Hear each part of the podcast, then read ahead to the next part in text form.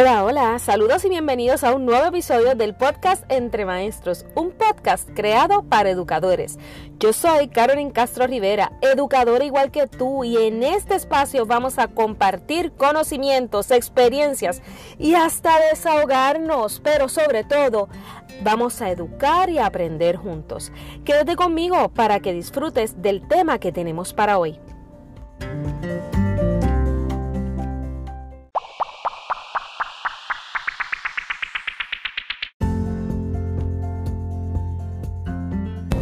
Y en el episodio de esta semana vamos a estar hablando de uno de los temas que más me apasionan. ¿Y saben cuál es? Bueno, si me han estado siguiendo en las redes sociales, ya deben conocer qué es el blended learning o el aprendizaje combinado. ¿Y qué es lo que vamos a estar hablando el día de hoy? Bueno, pues primeramente vamos a estar definiendo lo que es y lo que no es blended learning, pero también les voy a hablar un poquito sobre cómo podemos utilizar esta metodología o estrategia o tipo de programa para maximizar el aprendizaje de nuestros estudiantes. Así que si te interesa, quédate conmigo que este episodio ya va a comenzar.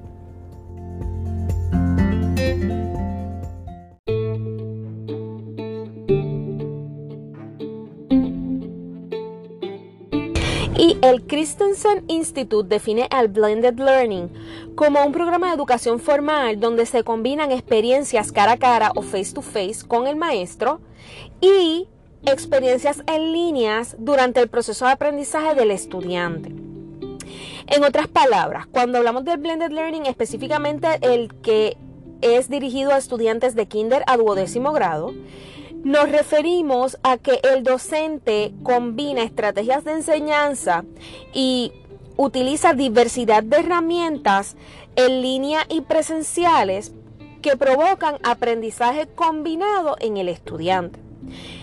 ¿Y por qué hago la salvedad de que este es para específicamente la definición del blended learning de kinder a duodécimo? Porque existen varias varias fórmulas o varias definiciones según sea el entorno. existe una definición de blended learning corporativo, otro blended learning que es dirigido a la educación superior eh, y el blended learning de kinder a duodécimo grado que es del que vamos a estar hablando en este episodio. ¿Y en qué se enfoca principalmente el blended learning? Pues el blended learning eh, está dirigido, ¿verdad?, a que el estudiante pueda beneficiarse de las virtudes del aprendizaje presencial y el aprendizaje en línea.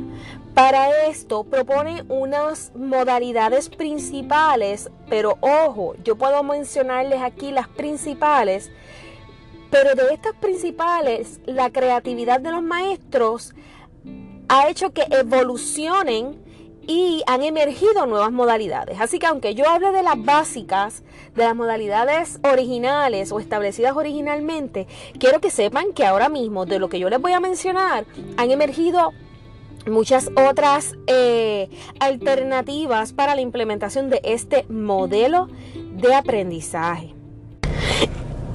Vamos a ver cómo se subdivide el blended learning.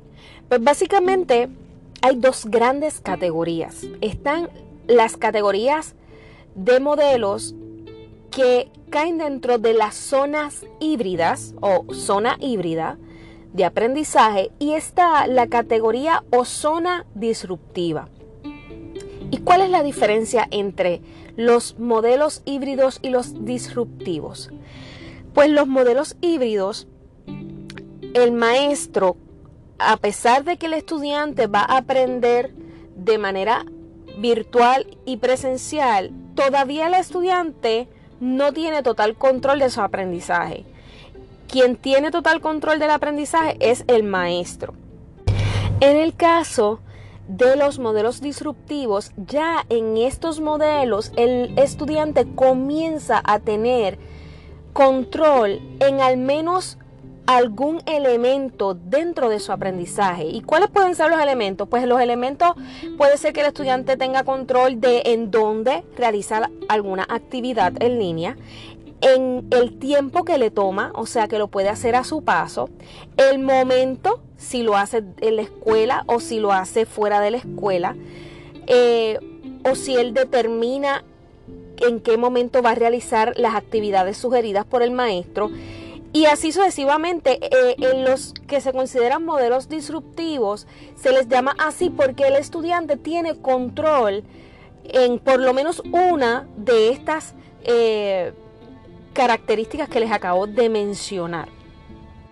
¿Y cuáles vienen siendo los modelos eh, del blended learning? Pues están los modelos de rotación, el modelo flexible, el modelo a la carte y el virtual enriquecido. Dentro de los modelos híbridos o la zona híbrida hay tres modelos de rotación. El modelo de rotación de estaciones, rotación de laboratorio y aula invertida. Eso sí, hay algunos expertos que entienden que aula invertida no debería caer dentro de la zona híbrida porque el estudiante tiene un elemento en parte de control. ¿Ok? Y es porque el aula invertida, quien conoce esa estrategia, pues el estudiante realiza unos elementos en líneas en el hogar, en línea en el hogar, y otros y cuando viene a la sala de clases presencial, pues el maestro es quien trabaja cara a cara con el estudiante poniendo todo lo estudiado en el hogar en práctica. o sea, que el, salón de clases se convierte en un laboratorio eh, o simplemente una zona de aplicación. Pero aunque hay eh, algunos expertos, ¿verdad?, que no estuvieron de acuerdo, continúa formando parte de esa taxonomía del blended learning y siguen ubicándolo dentro de una, eh, dentro de lo que es la zona de modelos híbridos. ¿Y cuáles vendrían siendo los modelos disruptivos en donde el estudiante tiene algo de control? Pues mira, número uno, uno de los modelos de rotación que se llama el modelo eh, de rotación individual. Tienen el modelo flexible, el modelo a la carta y el modelo virtual enriquecido. Y voy a tratar de resumir brevemente en, qué, en términos generales en qué consiste cada uno de estos modelos porque más adelante en otros podcasts voy a estar hablando individualmente sobre cada uno de estos modelos y les voy a estar brindando herramientas o estrategias para cada uno. Pero a mí lo que me interesa es que en este momento, ¿verdad?, puedan eh, identificar las diferencias entre cada uno de estos. Ahora bien, recuerde que unos modelos son híbridos y otros son disruptivos, por lo que no se puede decir que el blended learning en su totalidad es aprendizaje híbrido. Si yo en la parte de la definición les digo que es aprendizaje híbrido y no aprendizaje combinado, yo les estoy diciendo o les estoy hablando de únicamente los modelos que eh, representan o, que. Según se establece, caen dentro de las zonas híbridas. ¿Y por qué hago esta aclaración antes de mencionar cada modalidad? Pues yo lo menciono porque hay una moda o una tendencia o un fenómeno y es que a todo le llamamos híbrido. La realidad es que no todo se considera dentro del blended learning como híbrido y en adición pues emergió, como le dije en unos episodios anteriores, lo que son eh, los entornos híbridos y se están confundiendo lo que es el aprendizaje combinado o blended learning con aprendizaje híbrido y entorno híbrido. Que el aprendizaje híbrido sí es parte del blended, sí lo es, pero no es todo el blended porque tenemos aprendizaje disruptivo. Así que es importante que cuando se refieran a lo que es el blended learning en español, eh, puedan hacerlo eh, como aprendizaje combinado. Es el concepto eh, o, traducción más exacto. Si yo lo traduzco como aprendizaje híbrido, me estoy limitando a los tres modelos de rotación que les mencioné hace unos minutos. Así que básicamente em, eso era algo que era muy importante que pudiéramos aclarar, porque a todos le llamamos que es enseñanza híbrida, que aprendizaje híbrido, que entornos híbridos, que y, y las traducciones realmente si nos vamos a textualmente, tenemos que dejarlo como aprendizaje combinado.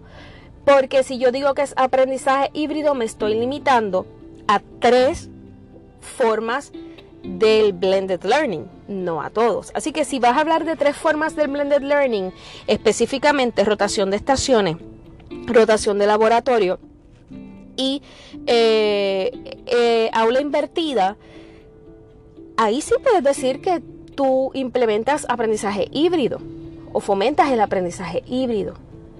Pero si vas a hablar en términos generales del blended learning, pues la realidad es que deberías eh, hacer la traducción como aprendizaje combinado. Ahora bien, ¿en qué consiste la rotación de estaciones? Pues la rotación de estaciones, eh, en esa modalidad, el maestro establece unos centros de trabajo en donde cada centro el estudiante lo visita en un tiempo determinado, pueden ser periodos de 15 minutos, periodos de 20 minutos, periodos de 30 minutos, eso va a depender del tiempo que eh, tome su clase. Y usted puede eh, trabajar con sus estudiantes actividades o, o, utilizar estrategias distintas en cada estación. ¿Qué es lo realmente importante? Aquí lo realmente importante es que mínimo tiene que haber una estación de aprendizaje en línea y una estación cara a cara con el maestro. Eh, ¿Y por qué aclaro esto? Porque si estos dos elementos no ocurren, no se considera blended. La rotación por sí sola, sin elemento de aprendizaje en línea, no es blended learning, es una estrategia que se llama rotación de estaciones. Pero eh, si yo le añado un elemento en línea, a esta rotación o de aprendizaje en línea a esta rotación, entonces sí se puede considerar blended learning. Ojo, el que yo integre la tecnología no indica que es blended learning. No te confundas, porque yo puedo decir, pues entonces vas a ir a la estación y solamente vas a estar trabajando un Kahoot o un ejercicio de práctica. No, porque eso pudiera ser una integración o enriquecimiento tecnológico o simplemente un avalúo formativo. Para que haya blended learning tiene que haber aprendizaje en línea, colocar un video, colocar un blog, colocar un texto en línea, alguna referencia o revista educativa en línea que el estudiante pueda leer, aprender eh, de lo que ve o de lo que escucha. A lo mejor es un podcast y se lo estás colocando en línea, en una página. A lo mejor es un video de YouTube pero que el estudiante pueda aprender. Y aclaro esto porque es una de las confusiones más comunes sobre el blended learning y otras formas de aprendizaje con tecnología. ¿ok?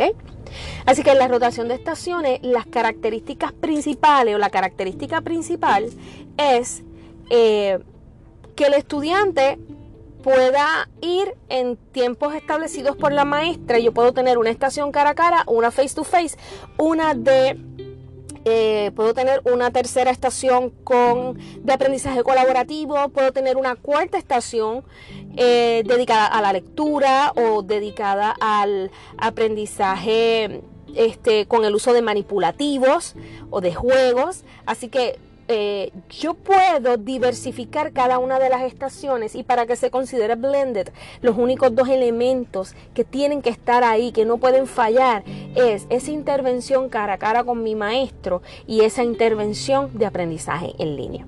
En el caso de la rotación de laboratorios, aunque pareciera que tengo que moverme de un salón a otro, no necesariamente. Básicamente la rotación de laboratorio lo que sugiere en términos generales y si nos vamos literal, a que el estudiante toma una parte de su clase dentro de su sala de clases regular y luego lo mueven a un salón con equipo tecnológico para que el estudiante pueda realizar módulos instruccionales en línea sobre su materia, sobre su clase.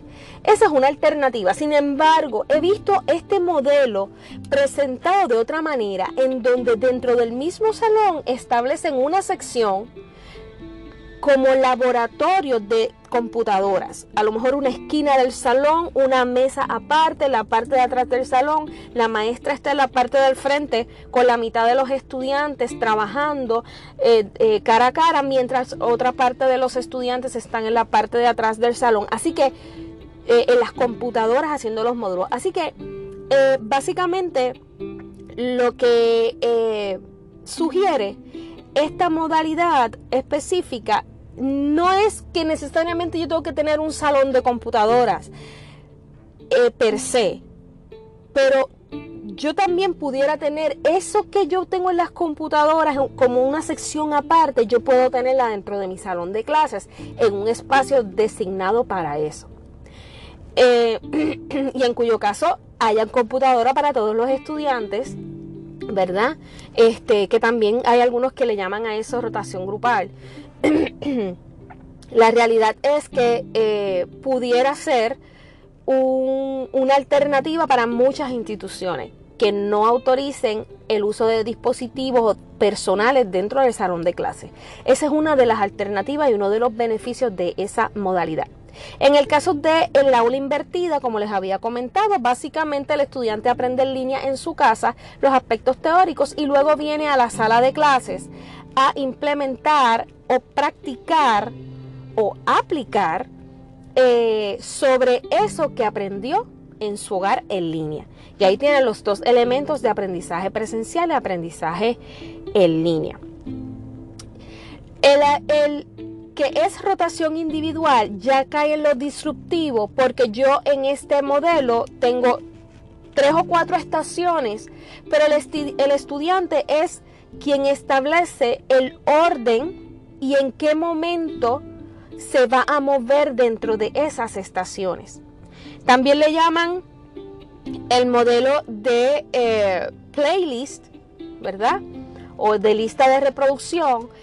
El maestro coloca en la pizarra lo que conllevan las actividades de cada estación y el estudiante hace su lista de cómo va a visitar cada una de las estaciones. Ahí entra el estudiante en un proceso de eh, selección, el, en qué momento yo lo hago. Ahí es que comienza la disrupción según los expertos. En el caso de la rotación de estaciones, todos los estudiantes rotan por mesa eh, al mismo tiempo. En el caso de la rotación individual, las estaciones están ahí, pero el estudiante lo va a visitar en el momento que entienda que desea aprender.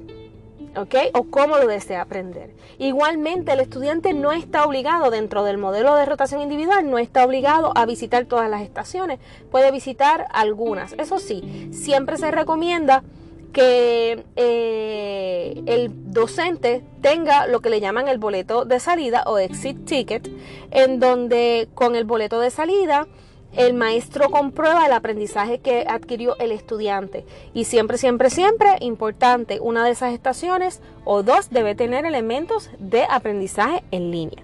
En el caso del el modelo flexible, básicamente el modelo flexible es un modelo en el que la mayor parte del currículo escolar está en línea pero el estudiante lo hace desde la escuela. El estudiante va a la escuela, pero sus cursos, la mayoría del contenido está en línea y si necesita algún soporte eh, adicional o refuerzo, sus maestros están en ciertas áreas donde ellos pueden acercarse y aclarar dudas.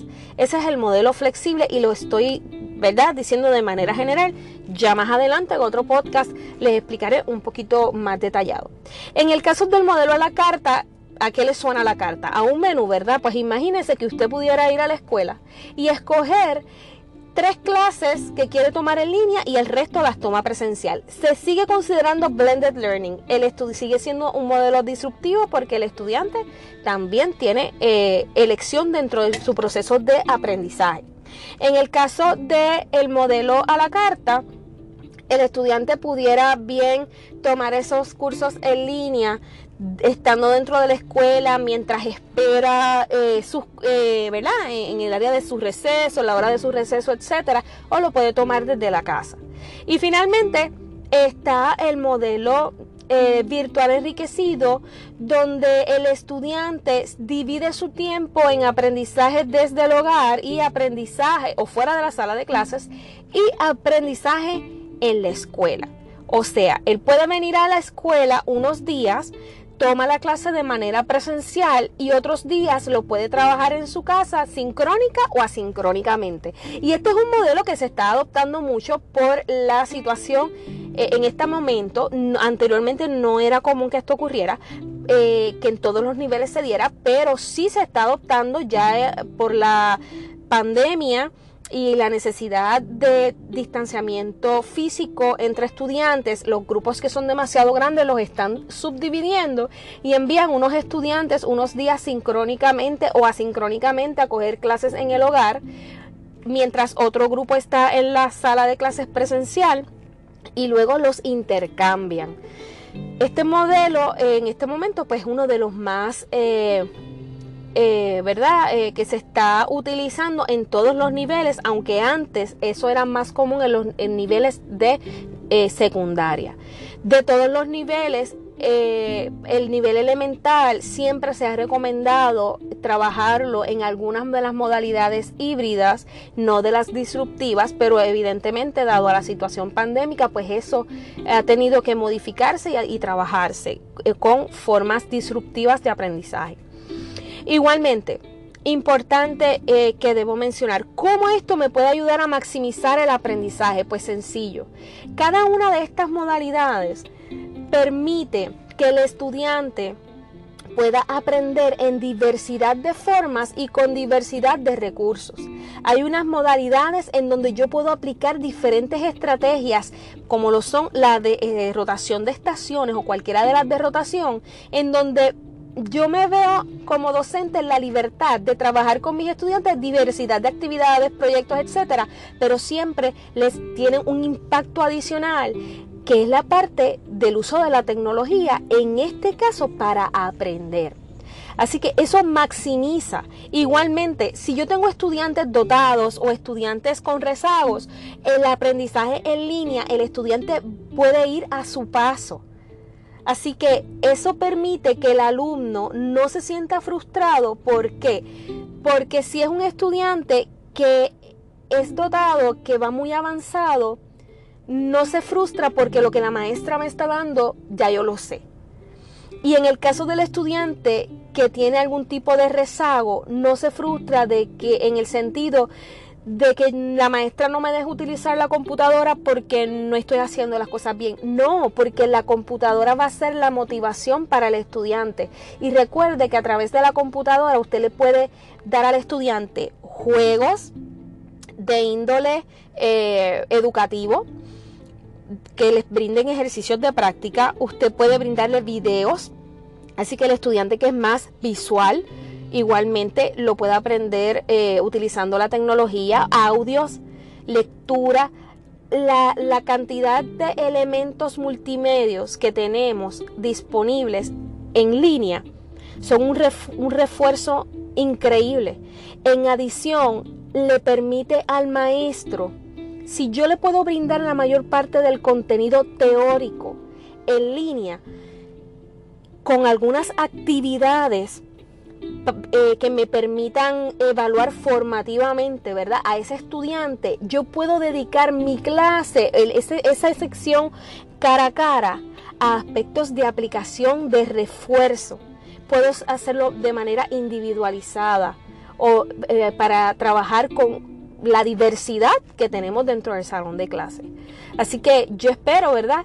Que esta, esta, este podcast le sea de, ayuda para aclarar lo que son los conceptos y entender que el blended learning es una alternativa que no solamente eh, nos permite mantener un distanciamiento físico, sino más bien que su enfoque en el aprendizaje cumple con lo que se considera, ¿verdad? O aporta en, en parte a lo que se considera el UDL, o el, diseño de aprendizaje universal, que, precisamente lo que quiere es poder llegar a esa diversidad de aprendizajes utilizando muchos o varios elementos o estrategias. ¿Y cuál va a ser una de ellas? El uso de la tecnología para el aprendizaje del estudiante.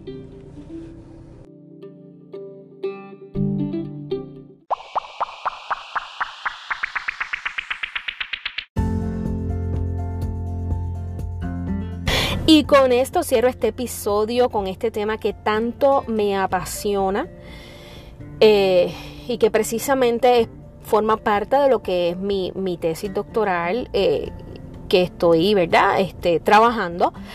Pero eh, me interesaba que pudieran entender mejor lo que es el blended learning y cómo se diferencia de otras formas de eh, enseñanza con tecnología, al igual que por lo menos pudieran conocer algunas de las modalidades y las diferencias entre lo que es disruptivo y lo que es híbrido. Para mí ha sido un placer poder hablarles sobre este tema y más adelante en otros capítulos voy a desarrollar mucho mejor cada uno de, estos modelos y de otros modelos que, puedan eh, servirle a ustedes como alguna alternativa de aprendizaje. Recuerde que el blended learning no es algo que hay que hacer todos los días. En el nivel K12 eso no es que tengo que todos los días hacer rotación de estaciones o implementar un modelo, sino que yo puedo establecer algún momento o algunos momentos de la semana para realizarlo.